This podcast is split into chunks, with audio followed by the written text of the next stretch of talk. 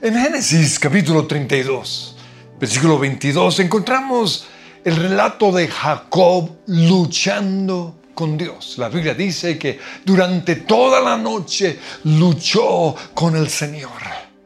Y cuando ya estaba a punto de amanecer, el Señor pidió que lo soltara.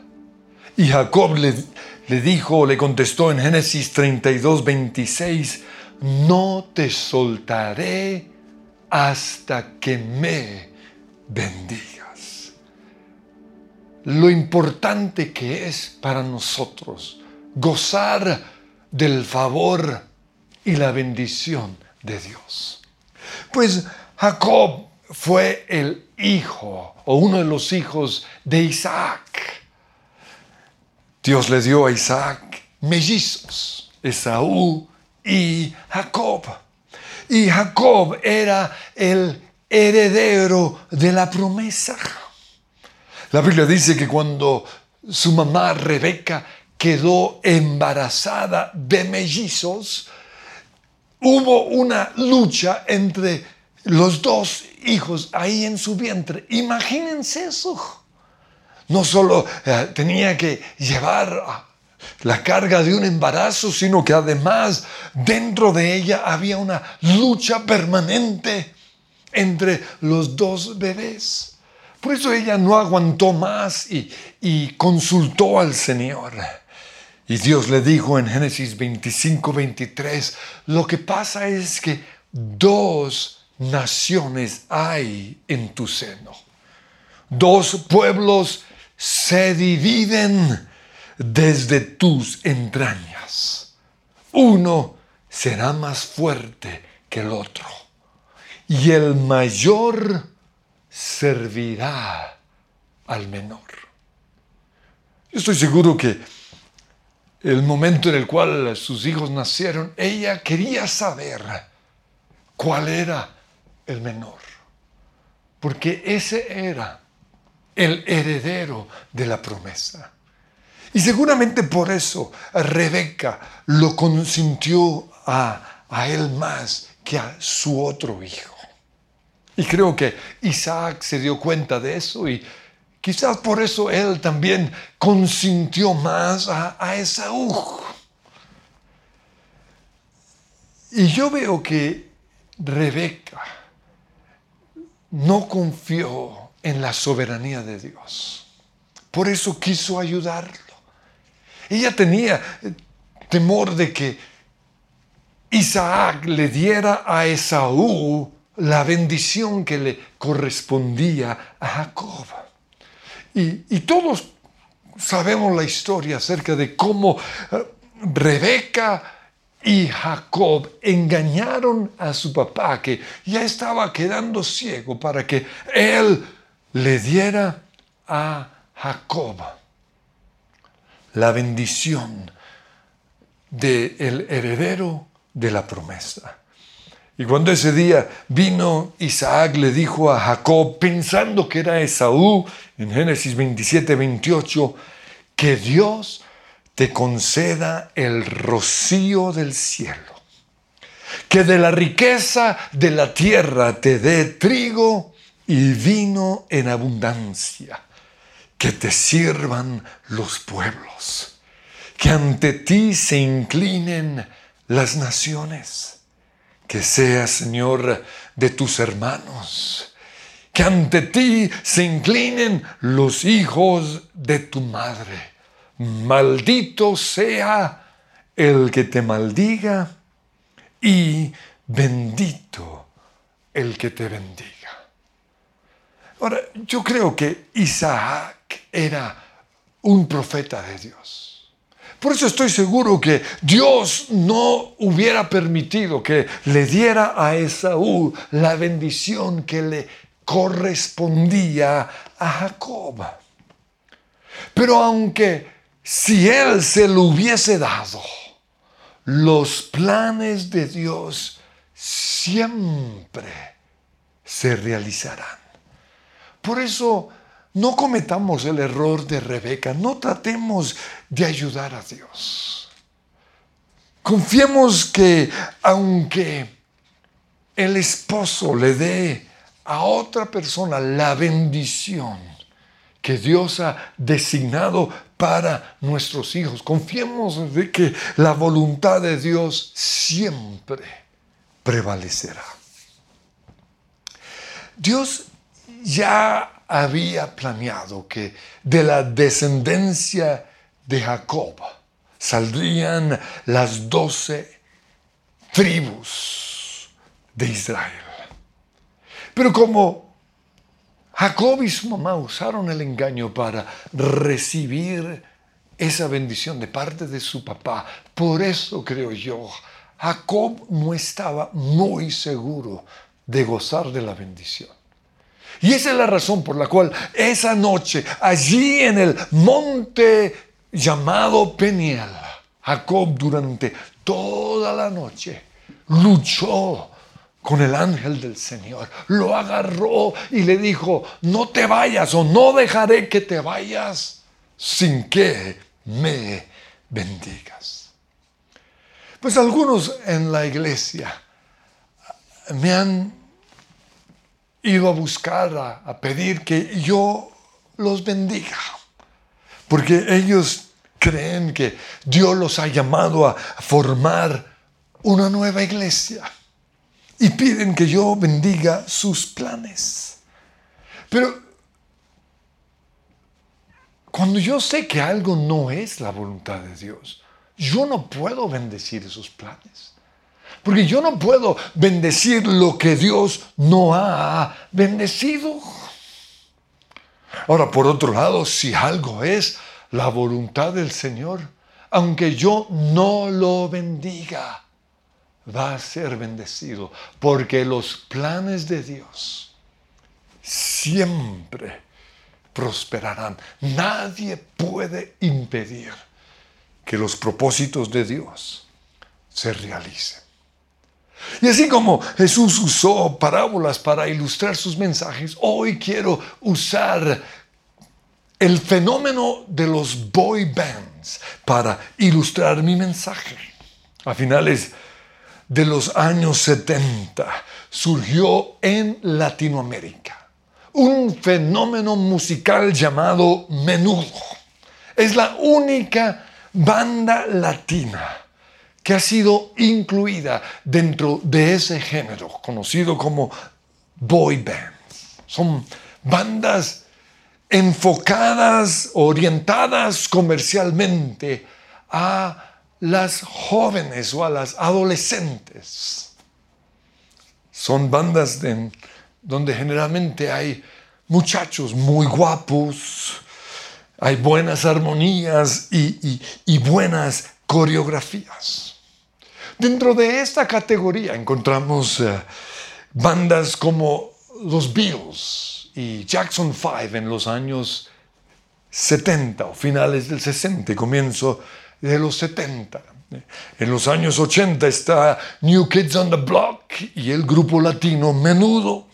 En los años 90 encontramos el grupo Backstreet Boys, Boys to Men y NSYNC. En, en el año 2000 estaba Jonas Brothers y en estos últimos años hemos oído de bandas como One Direction, y los famosos grupos de K-pop, como por ejemplo BTS. Pero la pregunta es esta, ¿qué han hecho o qué hacen esas bandas para tener éxito? Pues precisamente me vi una serie en Amazon del grupo Menudo. Era una biografía de, de este grupo. Y ahí pude ver algunos de los factores que han hecho que estas bandas tengan éxito. En primer lugar, tienen que ser tendencia en la moda, en su forma de vestir, pero también en sus canciones, en su música.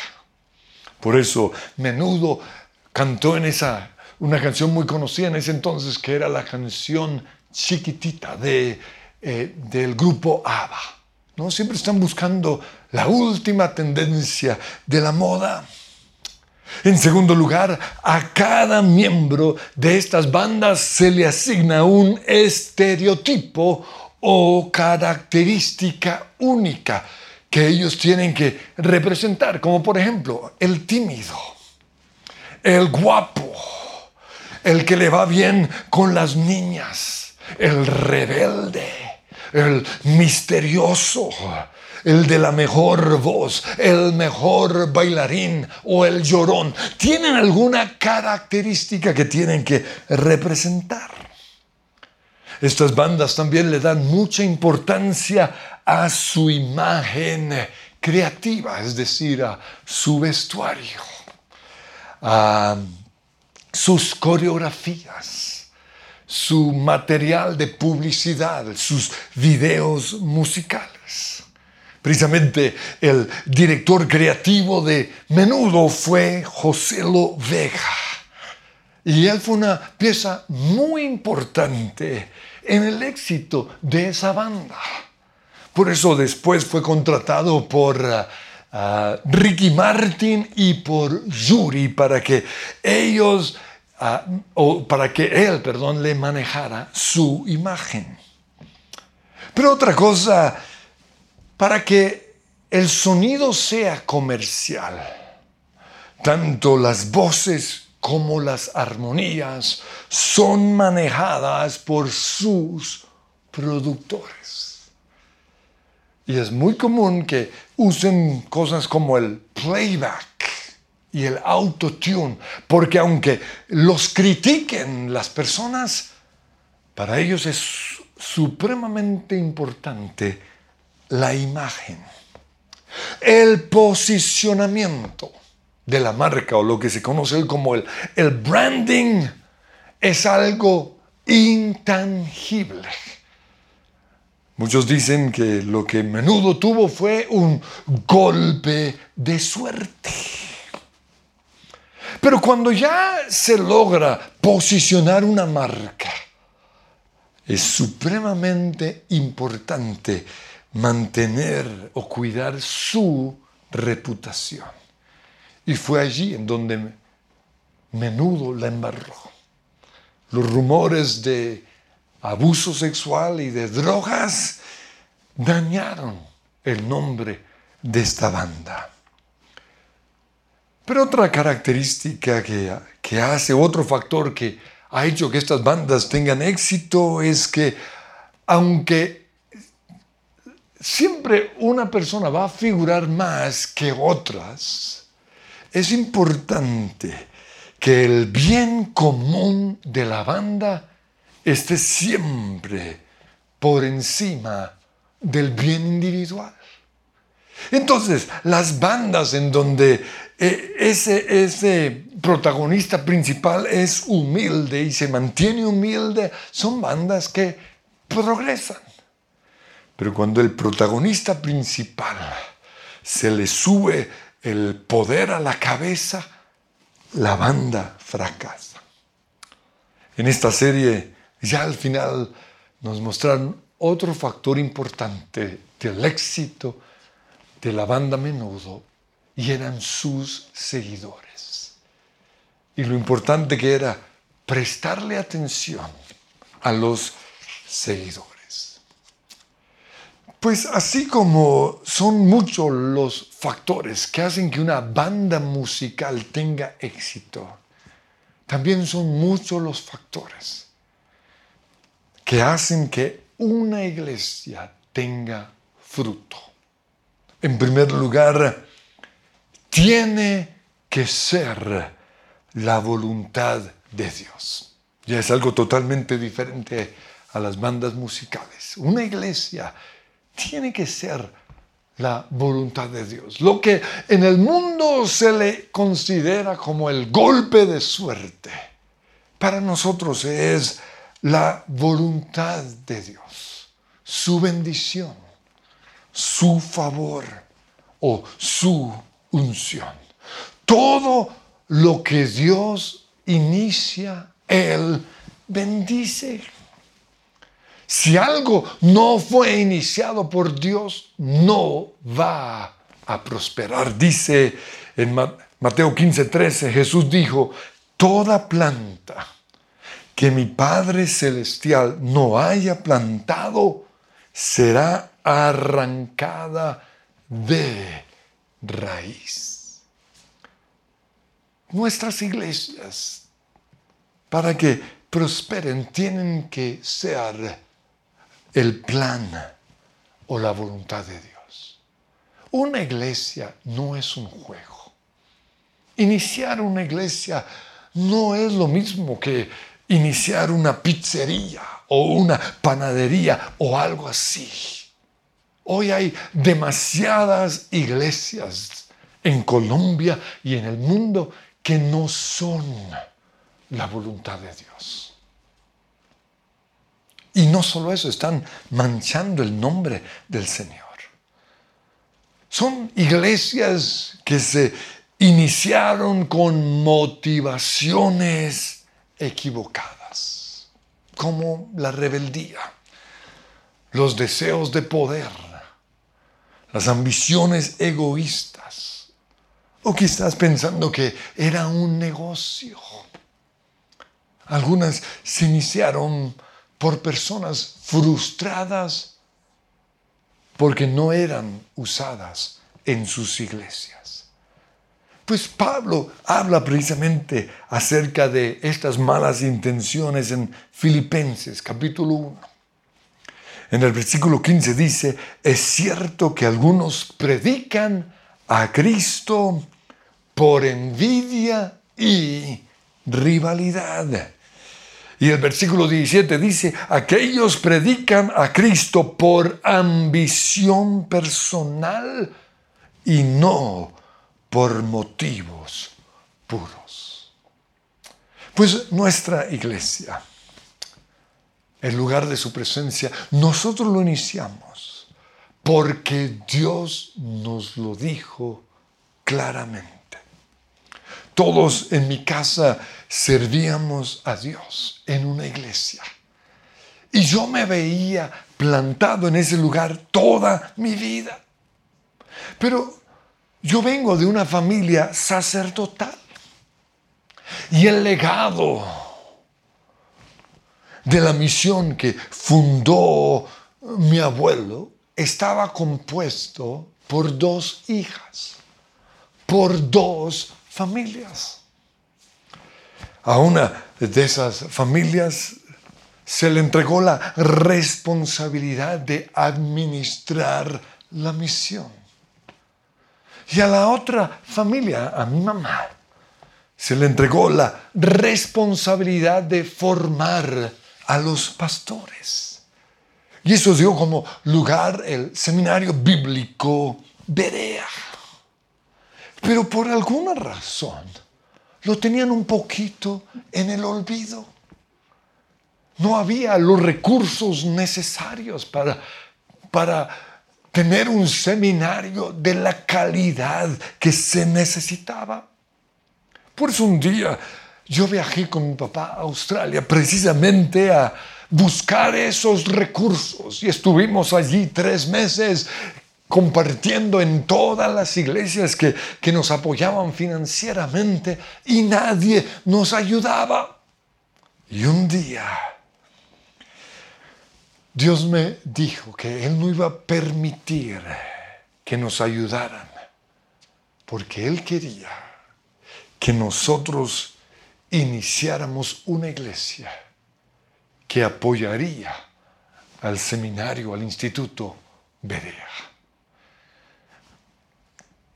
Dios confirmó esa palabra de muchas maneras, con señales, y no solo eso, sino que el fruto de nuestra iglesia ha confirmado que esa es su voluntad. Como dije antes, si algo no es la voluntad de Dios no va a prosperar.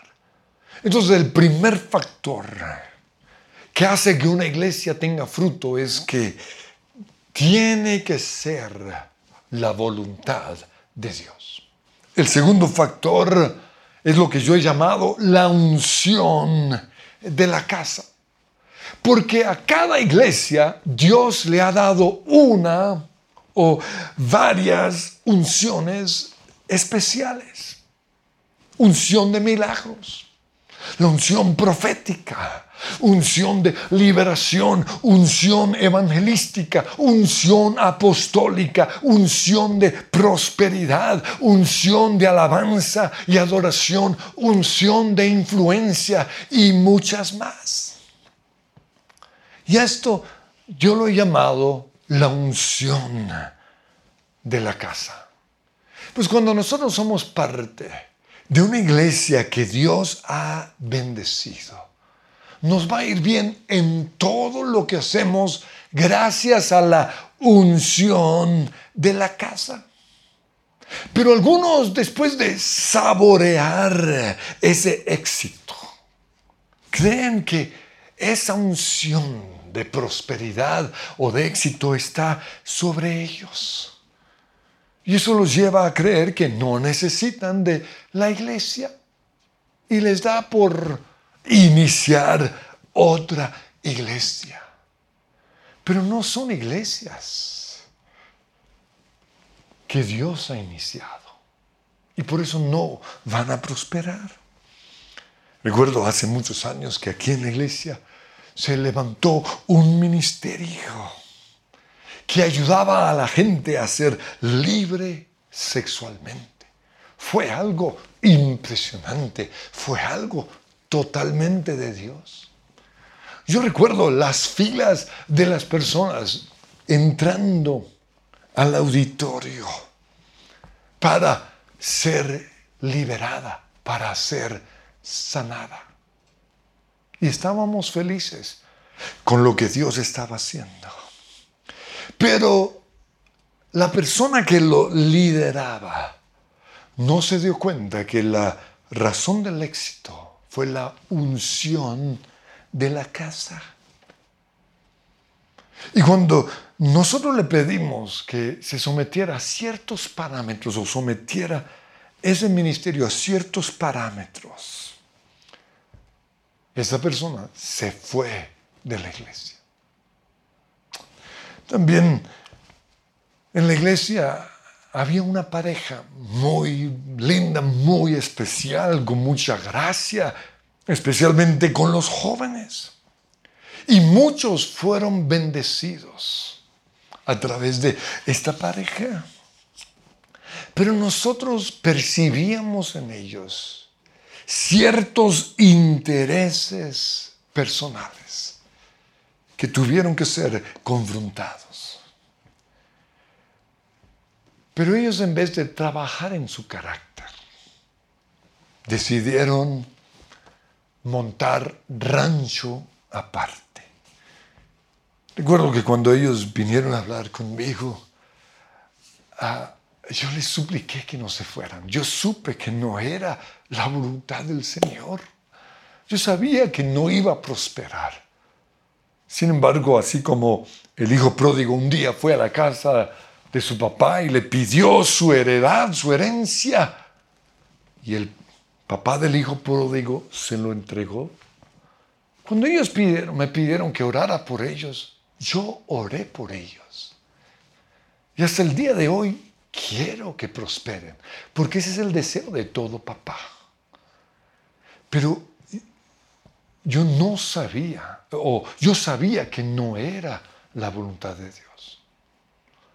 Por eso, aunque oré por ellos, yo no pude bendecirlos, porque yo no puedo bendecir lo que Dios no ha bendecido. Recuerdo también otro joven a quien Dios le había dado algo muy especial. Pero esa unción necesitaba de la unción de la casa. Pero un día él pensó que lo que él tenía era más grande que lo que Dios le había dado a la iglesia.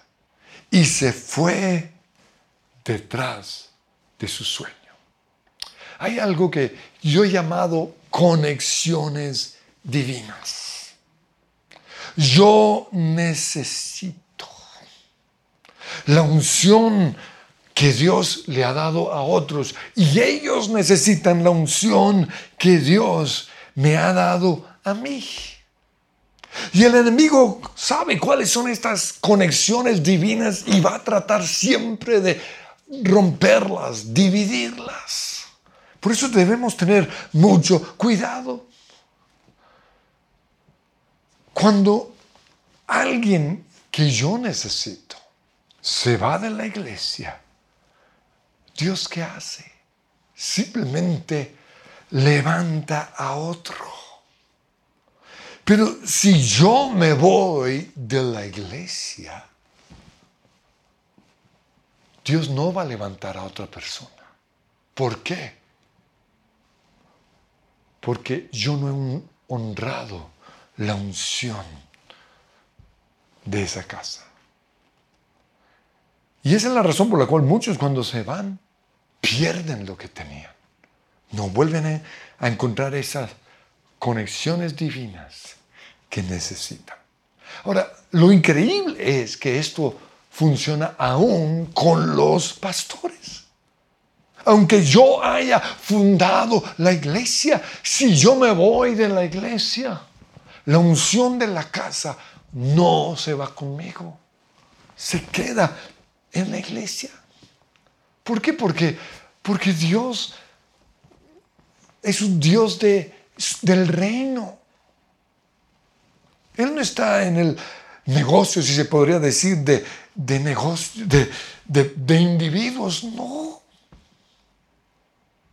Él está estableciendo su reino. Lo ilustro con el caso de un pastor que Dios había bendecido con una de las iglesias más grandes y más influyentes de todo el mundo.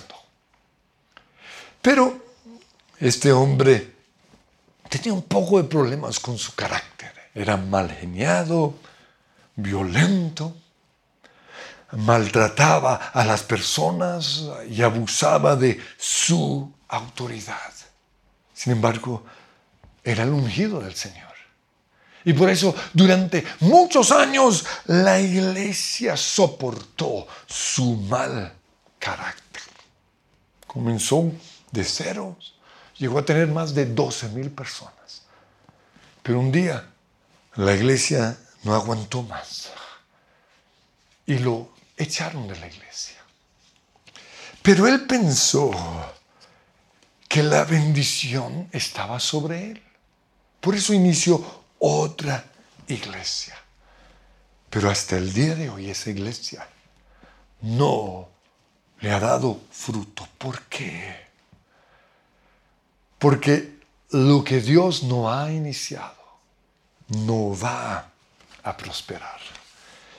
Y esa es la razón por la cual el segundo factor que hace que una iglesia tenga fruto es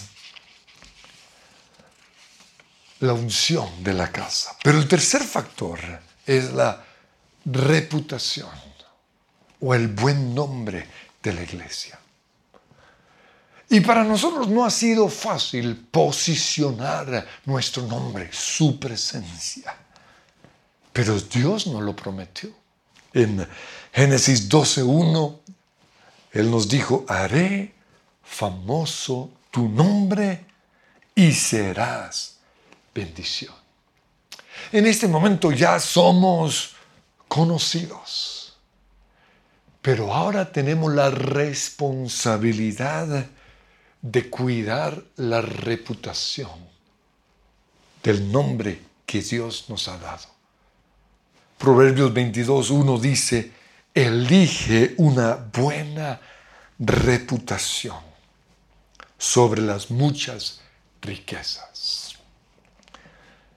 Y en 1 Timoteo 3:7 vemos que uno de los requisitos del líder de una iglesia es que hablen bien de esa persona los que no pertenecen a la iglesia para que no caiga en descrédito y en la trampa del diablo. Jesús también dijo en Mateo 5, 16, hagan brillar su luz delante de todos, para que ellos puedan ver las buenas obras de ustedes y alaben al Padre que está en el cielo. Nosotros tenemos la responsabilidad de cuidar no solo nuestro nombre o el nombre de nuestra familia, sino también el nombre de nuestra iglesia. En este momento, el nombre de una de las iglesias más conocidas a nivel mundial quedó afectado por el pecado sexual de uno de sus pastores. Y eso es lo que el enemigo quisiera hacer con el nombre de todas las iglesias. Y esa es la razón por la cual nosotros somos tan exigentes en nuestro proceso de formación. Si nosotros no trabajamos con el carácter de las personas cuando ellos están empezando, cuando ya sean grandes, la caída va a ser terrible. Yo lo veo como una bola de nieve. Un líder es como una bola de nieve, ¿no? que en su inicio es muy chiquito, pero a medida que, que va rodando se va agrandando. Y esa es la razón por la cual nosotros queremos que las personas en nuestra iglesia, cuando empiezan a rodar, trabajen en su carácter, sean íntegros sexualmente, sean íntegros con respecto a las finanzas, sean íntegros también con respecto al poder. Jesús dijo en Mateo 7:26, todo el que me oye estas palabras, y no las pone en práctica, es como un hombre insensato que construyó su casa sobre la arena. Cayeron lluvias, crecieron ríos, soplaron vientos y azotaron aquella casa. Y siempre eh, el enemigo va a estar atacando. Y aquí dice, y esa casa se derrumbó y grande fue su ruina. Nosotros tenemos que cuidar el nombre de esta iglesia, así como hemos tratado de cuidar nuestros propios nombres. Pero el cuarto factor que hace que una iglesia tenga fruto es el fundamento, el ADN de la iglesia. Y esa es precisamente mi última serie. Estoy hablando acerca de el ADN o el fundamento de nuestra iglesia, nuestra identidad lo que creemos, nuestra filosofía, nuestra visión, nuestra misión, nuestra estrategia. El quinto factor que hace que una iglesia tenga éxito es que debe ser construida dentro de los límites de su campo de autoridad. Es decir, debe ser construida con la gente sobre la cual nosotros tenemos influencia. Al respecto, Pablo dijo en 2 Corintios 10:13, nosotros no nos jactaremos de cosas hechas fuera de nuestro campo de autoridad. Nos jactaremos solo de lo que haya sucedido dentro de los límites del trabajo que Dios nos ha dado, los cuales incluyen nuestro trabajo con ustedes. No traspasamos esos límites cuando afirmamos tener autoridad sobre ustedes, pues fuimos los primeros en viajar hasta Corinto con la buena noticia de Cristo. Esto está en 2 Corintios 10, 13. Por eso si alguien cree que ha sido llamado a iniciar una iglesia, no lo puede hacer fuera de su esfera de autoridad. Eso significa que no lo puede hacer con gente de otra iglesia. Si esa persona realmente ha sido llamada a iniciar una iglesia, Dios le va a dar su propia gente. Pero en sexto lugar, otro factor que hace que una iglesia tenga éxito es que el bien común debe primar sobre el bien individual.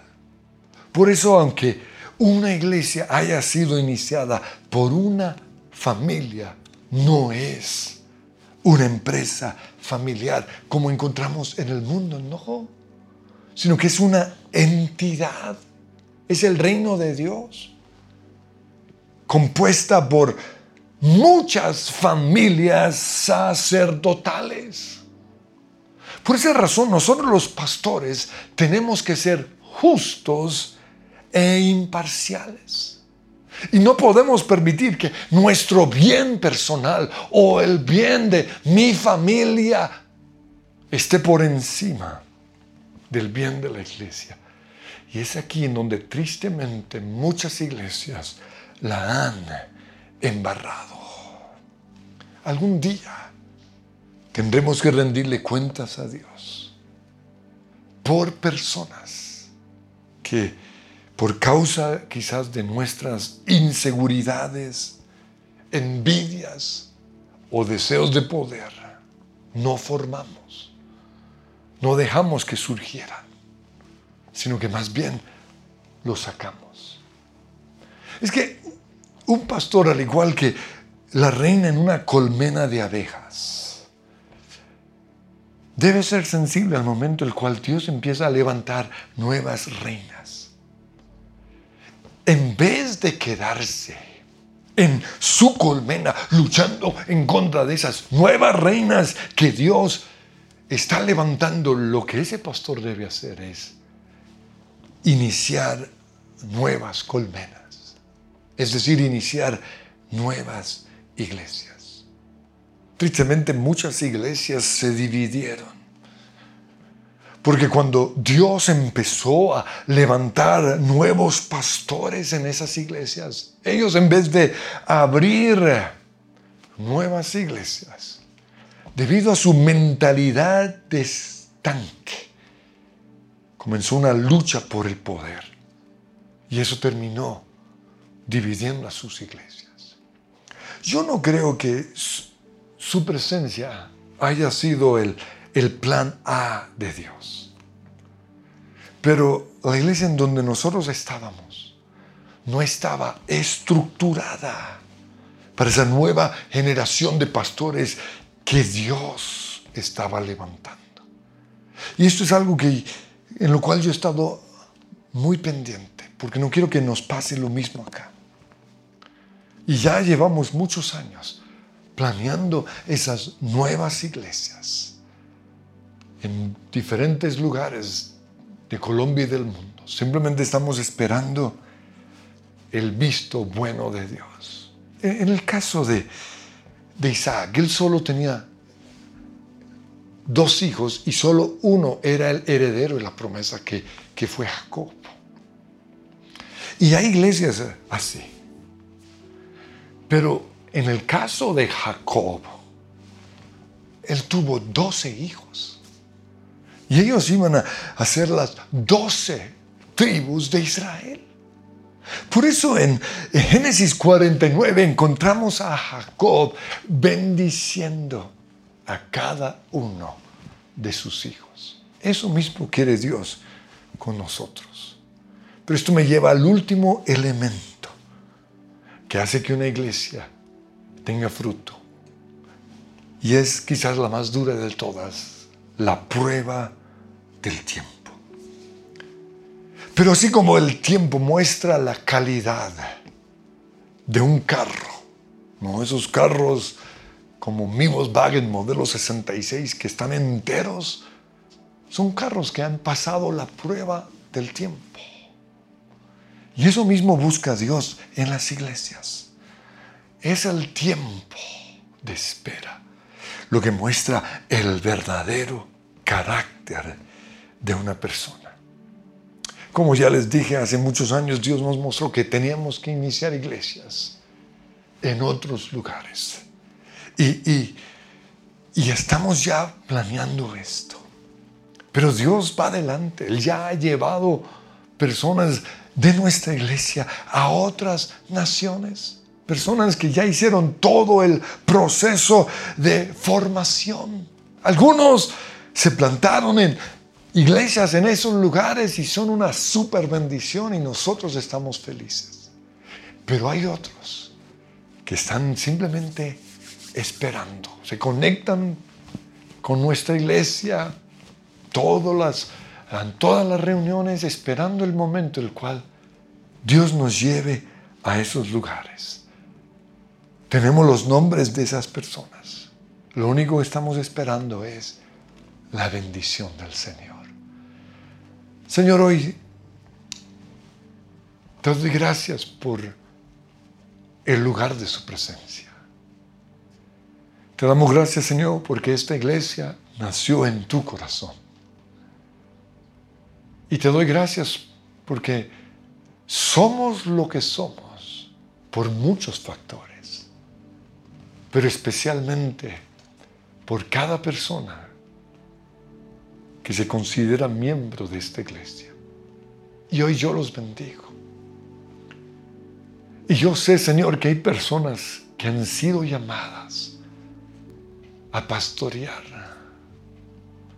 y están simplemente esperando el tiempo del Señor. Por eso me uno a ellos y te pido, Señor, no te demores. Porque como tú mismo has dicho, la mies es mucha, la necesidad es muy grande. Y son muy pocos los obreros.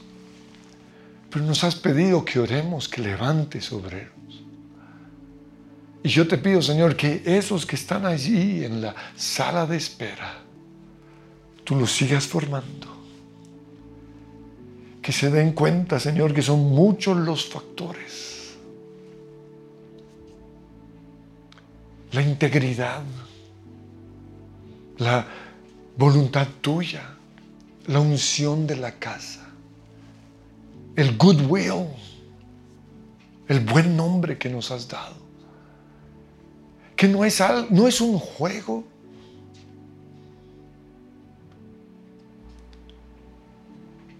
Te pido, Señor, que tú nos des claridad y al iniciar este año, con esta reunión de los miércoles, te pido, Señor, habla. Nosotros, tus hijos, estamos listos a oír tu voz, porque queremos que regreses. Pero sabemos que para que eso suceda, tu evangelio debe ser predicado por todo el mundo. Y, si es la primera vez que nos ves, quiero guiarte en una oración para que puedas recibir a Jesús. Simplemente di conmigo, Padre Dios, te doy gracias por el privilegio de oír tu palabra. Hoy quiero recibir por la fe el regalo de salvación. Te recibo a ti, Jesús como mi Señor y mi Salvador. Gracias por morir a esa cruz por mis pecados. Amén. Si hiciste esa oración, aquí está un QR de nuestra iglesia, porque a partir de hoy se inicia un proceso de formación. Mucho de lo que somos como iglesia es gracias a este proceso de formación. Entonces, Ahí, en este número telefónico, están líderes y pastores que quieren hablar contigo, responder tus preguntas, iniciarte en tu proceso, conectarte a un grupo de conexión, aunque lo estamos haciendo por Zoom, es, una herramienta que Dios nos ha dado y necesitamos que seas parte de esto. Este año vamos a tener encuentros virtuales, así que necesitamos que se estén preparando precisamente para esto. Y quiero que Terminemos con esta canción. Ahí donde estén, cierren sus ojos y digan con nosotros. Cerca, tú estás cerca.